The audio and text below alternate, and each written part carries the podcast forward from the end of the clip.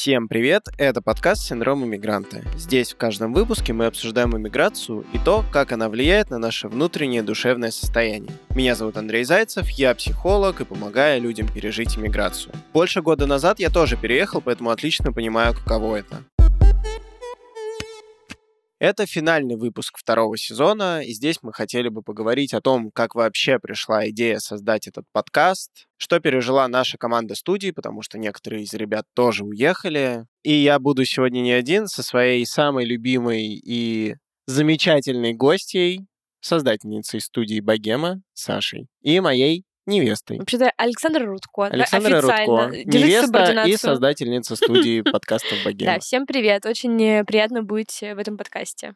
Вообще, у нас есть традиция такая в студии, во всех наших подкастах, делать подкаст о подкасте.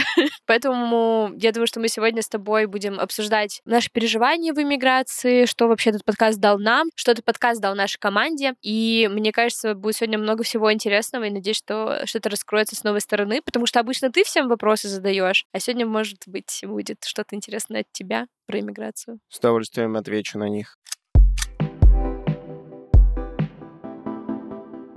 Саша, как у тебя появилась вообще идея этого подкаста?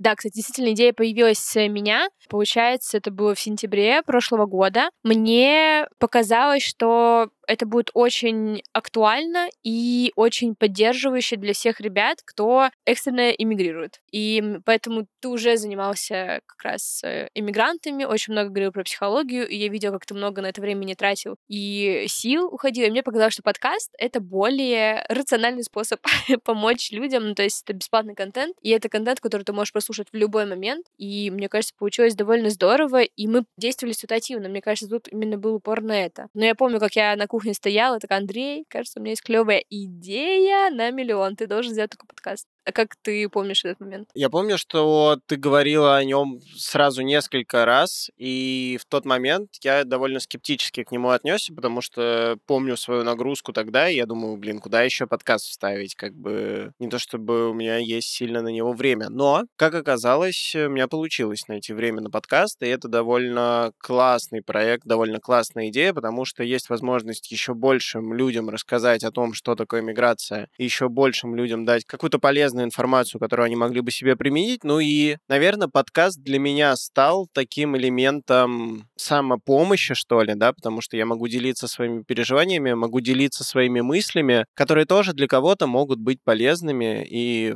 они полезны как минимум для меня. Мне кажется, что этот подкаст еще, знаешь, это такая отдушина для всей команды, потому что мы с тобой уехали, несколько человек из нашей команды тоже экстренно уезжали в сентябре-октябре. Второй основатель студии Саша Младинов тоже уезжал, и вообще вся история с эмиграцией у него еще началась до февраля, но сейчас он э, получает гражданство в Молдове и так далее. И вот сейчас вы услышите голосовые от Александра Младинова, второго основателя студии подкастов «Богема». Всем привет, меня зовут Саша Младинов, и я сооснователь подкаст-студии «Богема». Я, как и многие ребята из нашей студии, нахожусь в эмиграции. Я нахожусь в моей родной стране Молдова. Об этом я расскажу попозже, как я здесь оказался. Но все началось в 2021 году. В октябре 2021 года мы с моей девушкой тогда еще поженились. И в декабре 2021 года было принято решение отправиться в путешествие для того, чтобы увидеть какие-то новые страны и найти новый дом. Для нас тогда идеальной картиной было какой-нибудь классный дом или место в Италии. Мы очень грезили Италией. Наверное, потому что там нам казалось, что там спокойно и можно классно и размеренно жить. Мы отправились в первую страну, Греция, потому что тогда, в 2021 году, постковидное время, самая простая виза, которую мог получить гражданин Российской Федерации, это Греция. И были в Греции до самого Нового года. Греция нам на самом деле очень сильно понравилась, потому что декабрь был довольно теплым, солнечным. А Новый год мы встретили в горах, в домике, и это было действительно очень волшебно и незабываемо.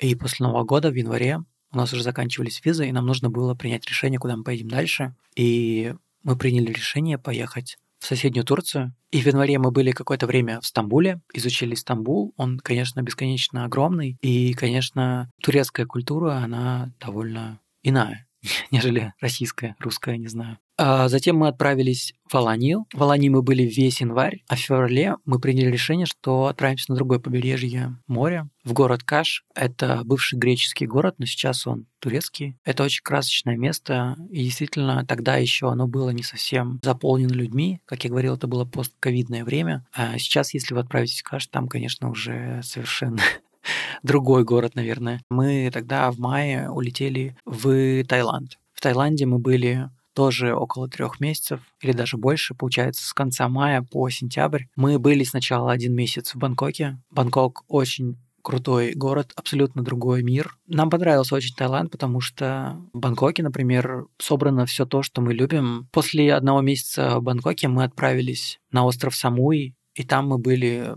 чуть больше двух месяцев. И островная жизнь нам тоже очень понравилась. Во многом нам помогало сохранить свою как бы психику и вообще какое-то стабильное состояние, то, что мы находились в очень красивом, живописном месте. Находясь там, ты чувствуешь, что ты так далеко от всего, что происходило здесь, и старался как будто думать, что это все неправда. Когда ты едешь по острову, и справа у тебя горы, слева море, тебя переполняют эмоции, и ты хочешь этим поделиться. И после этого в сентябре мы уже вернулись в Молдову. Здесь я быстро восстановил свое гражданство по праву рождения, и мы сделали моей жене Кристине вид на жительство на один год. И пока что мы здесь находимся. Мы сняли довольно уютную квартиру. Здесь очень много моих родственников, которые в какой-то момент, когда я приехал, помогли. И я себя почувствовал каким-то защищенным, наверное, потому что я их очень давно не видел и немного вернулся даже в детство. Вообще, кстати, Андрей, я хочу тебе напомнить, что уже прошел год. год с того момента, как мы уехали, и мы живем в Грузии. Вот наши редакторы хотят узнать, почему выбрали Грузию. Хороший вопрос, потому что, наверное, самое яркое мое воспоминание, одно из самых точнее, до эмиграции, это то, как мы сидели с тобой в кабинете уже с собранными чемоданами и 4 часа обсуждали, куда нам уезжать. Потому что на выбор была Турция, Батуми или Тбилиси. И мы вообще собирались изначально в Батуми, если ты помнишь. Да. Но у нас было не так много бюджета, было, в отличие от денег, много тревоги и непонимания этого хватало. И... Ну, давай так, справедливости ради деньги были, просто они все потратились на билеты. Да, они, они просто все потратились на билеты, и у нас было 450 э, долларов, которых ровно хватало бы на то, чтобы снять однушку в Батуме. Да, Помнишь? Да, да, да, да. И... Ну, мне кажется, вообще наш пример миграции не показательный, вообще никому не нужно таким образом куда-то уезжать, мигрировать. Ну, это реально ужасно, потому что тот спектр эмоций плохих э, в протяжении там трех-четырех месяцев — это ужас. Да, это путь воина.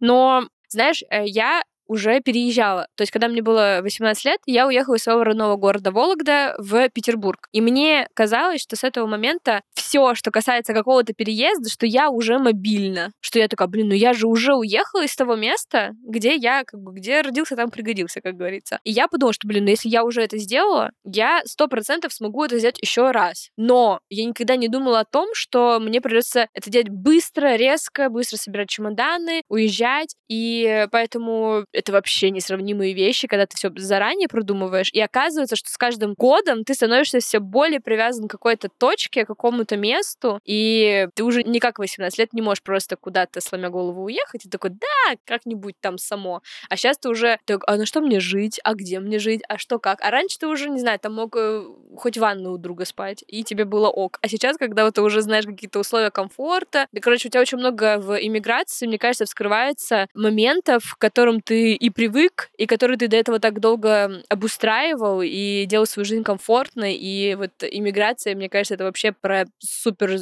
выход из зоны комфорта. Вот. И весь этот мой спич к тому, что мне казалось, что я уже к этому готова. Что вот я раз в 18 лет смогла это сделать, то и сейчас, там, в 25 я смогу это легко и быстро сделать. Но нифига. Задачка уровня хард. Как ты думаешь, это было правильное с твоей точки зрения решение? Думаю, да. Ну, в любом случае, это точно правильно, потому что это клевый опыт в любом случае. И у меня теперь мысли такие, что мы едем куда-то дальше.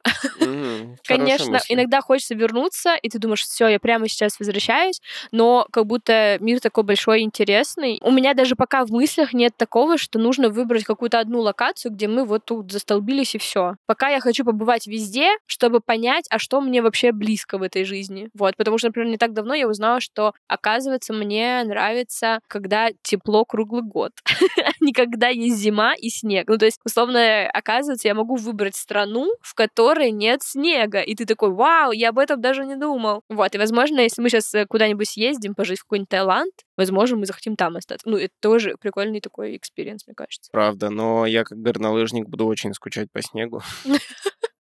С моей точки зрения, это было абсолютно правильное решение. Может быть, конечно, зная, что у нас было чуть больше времени в запасе, мы могли бы получше, наверное, подготовиться и не уезжать сломя голову, но тем не менее, что сделано, то сделано. И я, если честно, ни разу не пожалел о своем решении. Да, оно было, может быть, тяжелым, да, адаптация тоже происходила очень тяжело. И я согласен, что периодически бывают такие моменты и временные отрезки, когда тебе тяжело, когда хочется вернуться, когда ты сомневаешься, когда не очень понятно и очень тревожно. Но, тем не менее, вот это убеждение, что это правильно правильное решение, и что мир такой большой, и хочется поездить, оно остается внутри, тем более, что, возвращаясь к тому, с чего мы начали, мы с тобой в эмиграции уже больше года, и оказывается, мы больше года смогли прожить сами в другой стране, еще и, ну, не в самой дешевой, а еще и там на правах условно туристов, но смогли. И это как бы очень классная ачивка, которую мы заработали.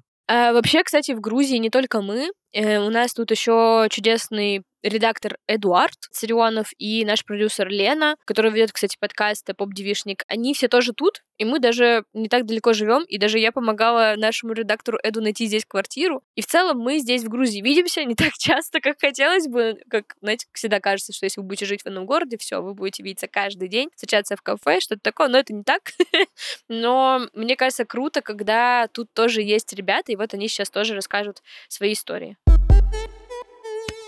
Привет, меня зовут Эдуард Царенов, я редактор студии подкастов «Богема». Почему я выбрал Грузию? Потому что мне нравится здесь природа, и это довольно близко к тому месту, где я родился, потому что я родился в Владикавказе, мне знакомы горы. И плюс здесь довольно много коллег, э, с которыми я могу встречаться, общаться, и поэтому я не буду чувствовать себя совсем уже изолированно. Первые три недели я прожил у Саши и Андрея. Э, более того, Саша помогла мне найти квартиру. Мне не пришлось ходить на просмотры квартиры, искать где-то в чатах дорогущие квартиры. Саша общалась с своим соседом, и он предложил ей сдать э, ту квартиру, в которой я сейчас живу. Соответственно, Саша и Андрей действительно сильно помогли мне освоиться здесь, в Грузии, помогли там сделать карточки, объяснили, как это делается, познакомили с какими-то местами, где можно поесть приятно. Короче, то, что в той стране, куда я приехал, были уже знакомые люди, это сильно помогло, конечно.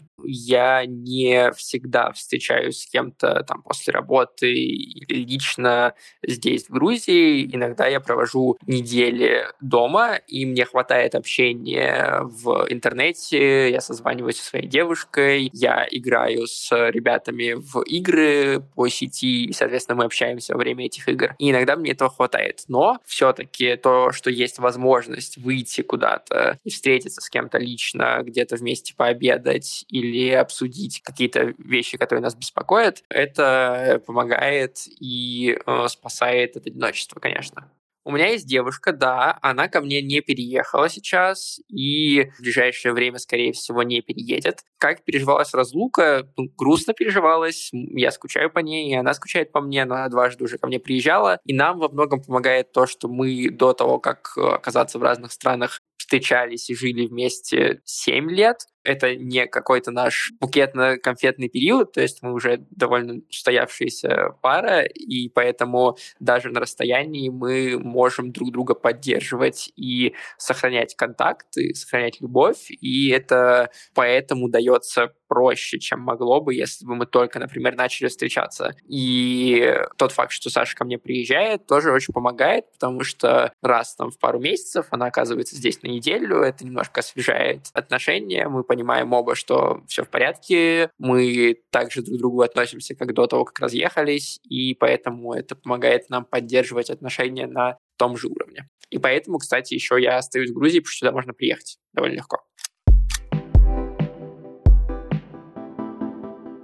Привет, меня зовут Лена, и я продюсерка студии подкастов «Богема». Почему я выбрала Грузию? Наверное, потому что здесь изначально было много друзей, плюс мы с мужем просто сели и обсудили, ну, куда логичнее всего, где будет условно похожий социальный круг, друзья, знакомые, люди, которые занимаются примерно там, не знаю, той же работой, что и мы. И выбор пал на Грузию, на Тбилиси. А, одна из причин того, что мы выбрали Грузию, еще и в том, что мы не хотели перевозить собаку в багаже на самолете. Поэтому выбирали страну, до которой можно добраться наземкой. То есть либо чисто на машине, либо поездом плюс машиной, как я и сделала. Это тоже был довольно важный момент.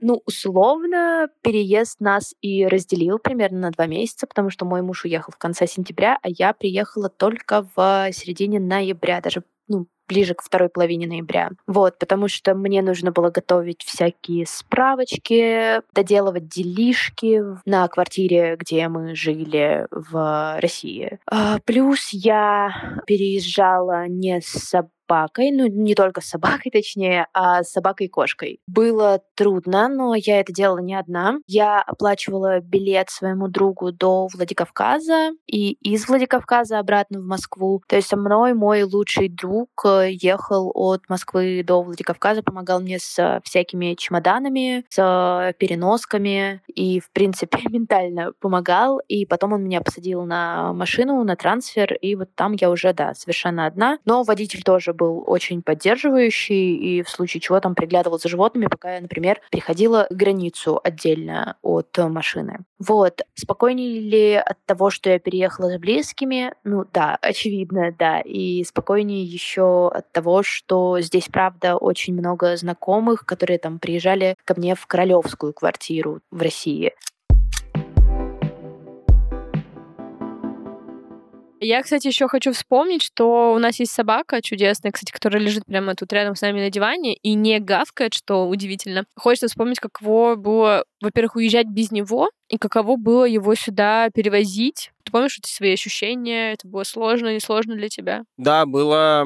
Я периодически вспоминал о нем, и мне его не хватало.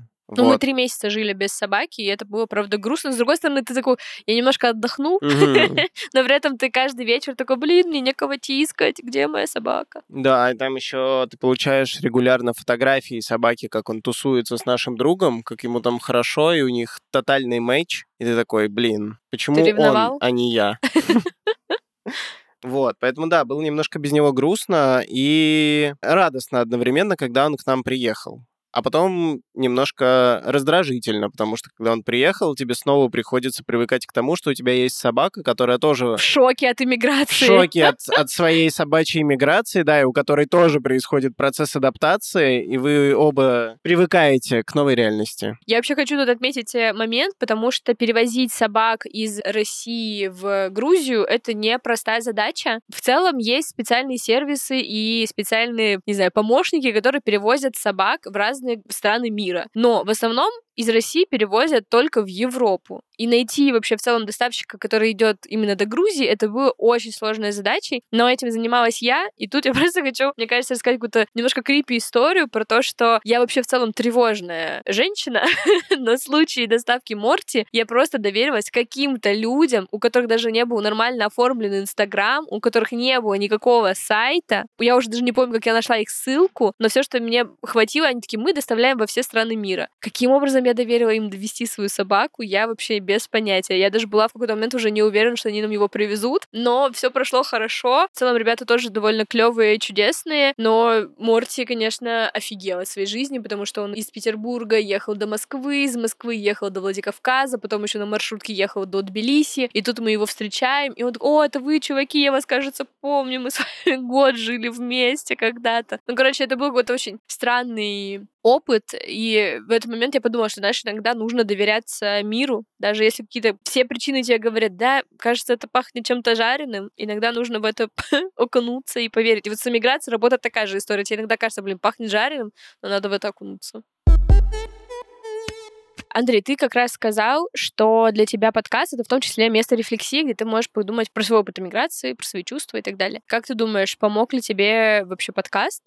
И, ну, какую роль он в этом всем сыграл? Сто процентов помог, учитывая то, что и первый, и второй сезон, они довольно сильно отличаются по формату. И если первый сезон был способом транслировать свои мысли и чувства, рассказать свою историю, рассказать то, что помогало мне и помогало моим клиентам, и то, что я у них замечал, то второй сезон — это уникальная возможность побеседовать и познакомиться с какими-то классными гостями, которые тоже разбираются в этой теме, и с которыми мы могли бы на правах экспертов обменяться какими-то мыслями, взглядами там, и теми же самыми техниками. И мне очень ценен этот опыт, потому что реально крутые гости. Мне было приятно с ними беседовать. Все наши беседы получались очень живыми, очень включенными. И я в том числе очень много из этих бесед для себя вынес.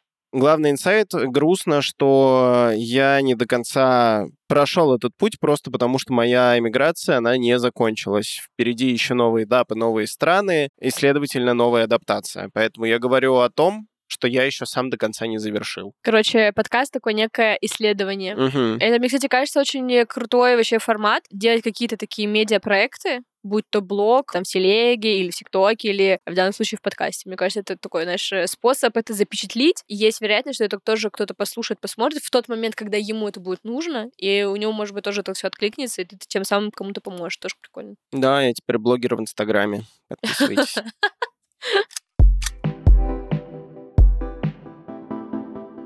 Но все-таки, окей, ты теперь блогер, но ты подкастер. Как тебе этот опыт? Это классный опыт, потому что он очень прокачивает вообще твою речь и твое мышление, потому что есть у меня такие особенности. Если я расфокусируюсь, я потеряю мысль и просто буду 30 секунд сидеть, смотреть в потолок, пытаться ее догнать. Вот. Подкаст в этом плане здорово тренирует, э, ставит тебе речь, делает ее такой размеренной, особенно с моим мультяшным голосом. Но мне нравится. Я открыл для себя, что я неплохой интервьюер, мне кажется, у меня хорошо получается управлять ходом беседы, доставать из моих собеседников какие-то интересные мысли, какие-то их переживания, и все это за счет классных вопросов. А мне кажется, это еще, ну ты же психолог, это же твоя работа.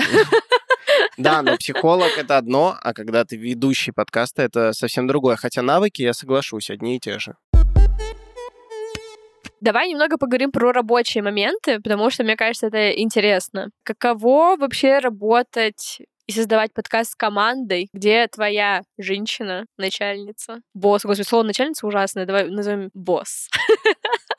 На самом деле, если честно, я не заметил вообще никакой разницы от каких-то других проектов, в которых я участвую. Ну, то есть я себя здесь позиционирую как приглашенный эксперт-ведущий. У меня есть, э, условно, моя зона ответственности, мой функционал, то, что я могу привнести и, соответственно, за что я отвечаю. Есть команда, которая тоже отвечает со своей стороны за подкаст. Есть тоже ты как холдер, условно, этого проекта. И я воспринимаю это как вполне рабочий механизм, где каждый элемент команды, каждый участник выполняет э, свою функцию, грубо говоря, и привносит что-то, чтобы этот проект в итоге состоялся и был успешным. Ну, я вообще скажу от себя, что я просто сделала все возможное, чтобы не вникать сильно в проект.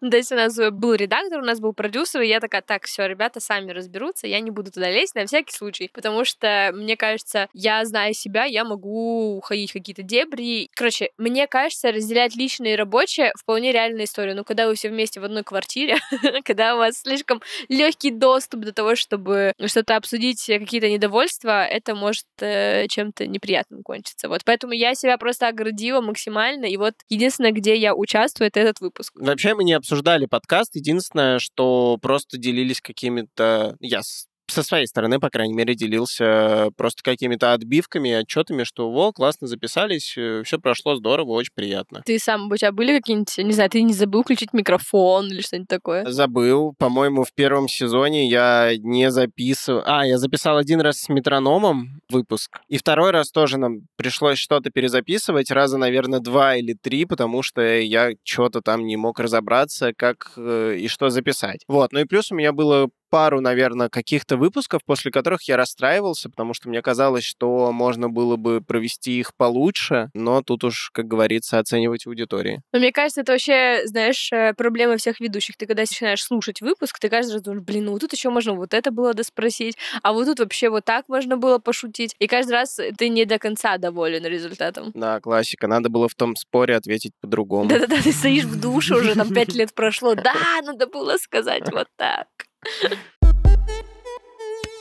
Так как у нас заканчивается второй сезон, я думаю, что подкаст уходит пока в такой творческий отпуск. Как ты думаешь, при какой ситуации возможен следующий сезон? То есть какой бы, не знаю, в какой стране бы ты оказалась, и тогда ты делаешь подкаст? Или еще, короче, какая вот должна произойти ситуация, чтобы начался третий сезон? Мне кажется, было бы классно в третьем сезоне, если он будет, рассказать про какие-то изменения более долгосрочном периоде. Например, что стало с теми мигрантами, кто уехал в первую волну или во вторую, что сейчас в целом происходит с миром. Может быть, на первое место выйдут какие-то совсем другие травмы и потребности, про которые важно будет рассказать и поделиться с аудиторией новыми знаниями и какими-то техниками, потому что, опять-таки, мы входим в тот период, когда мир летит вперед с невероятной скоростью. И что нас ждет через несколько месяцев, мы не знаем. И, возможно, наша жизнь сильно из-за этого поменяется, поэтому очень важно в этот момент снова включиться и продолжать, наверное, исполнять ту цель, которая стоит перед подкастом. Это делиться чем-то полезным и откликающимся для аудитории. Мне кажется, что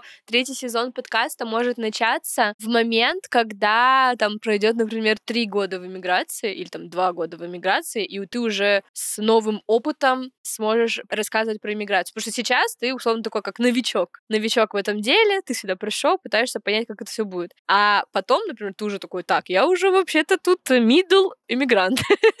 я уже прохавал эту жизнь. И уже с каким-то новым витком будешь про это рассказывать. Мне кажется, как будто это вот такая точка должна быть, знаешь, как point, а потом еще, например, через 5 лет, а потом еще через 10. Ого, вот это я загнула, да, 10 лет в иммиграции. Ну, короче, какие-то такие спринты, как будто это тоже было бы интересно. Да, возможно, учитывая то, что по нашим с тобой планам мы окажемся через полгода уже совсем в другой стране, это все по новой, совсем другая адаптация, совсем другая реальность, в которой тоже придется проживать свои процессы. Ну, я хочу тут отметить, что синдром иммигранта получился подкастом ситуативным, интересным. Он был скорее не для какого-то массового слушателя. Мы делали его, потому что нам хотелось поддержать окружающих, и нам хотелось поддержать себя. Мне кажется, сейчас эта задача выполнена, а чтобы дать новый виток подкасту, нам нужно немножко, знаешь, так по нему соскучиться. Правда. Вот, и поэтому я надеюсь, что все слушатели тоже по нему соскучатся. Будут писать, пожалуйста, срочный синдром. Вернись! Поэтому не забывайте ставить звездочки и отзывы в Apple подкастах и подписываться на Яндекс Музыки. Мы будем всем рады. Не знаю, Андрей, хочешь что-то тебе напоследок сказать? Если вдруг вам хочется что-то спросить или поделиться своей какой-то обратной связью, можно написать мне, я с большим удовольствием пообщаюсь, если у вас вдруг будет такая потребность. Или вообще так-то записаться на сессию к Андрею Ну, в целом можно. тоже можно. Я буду не против.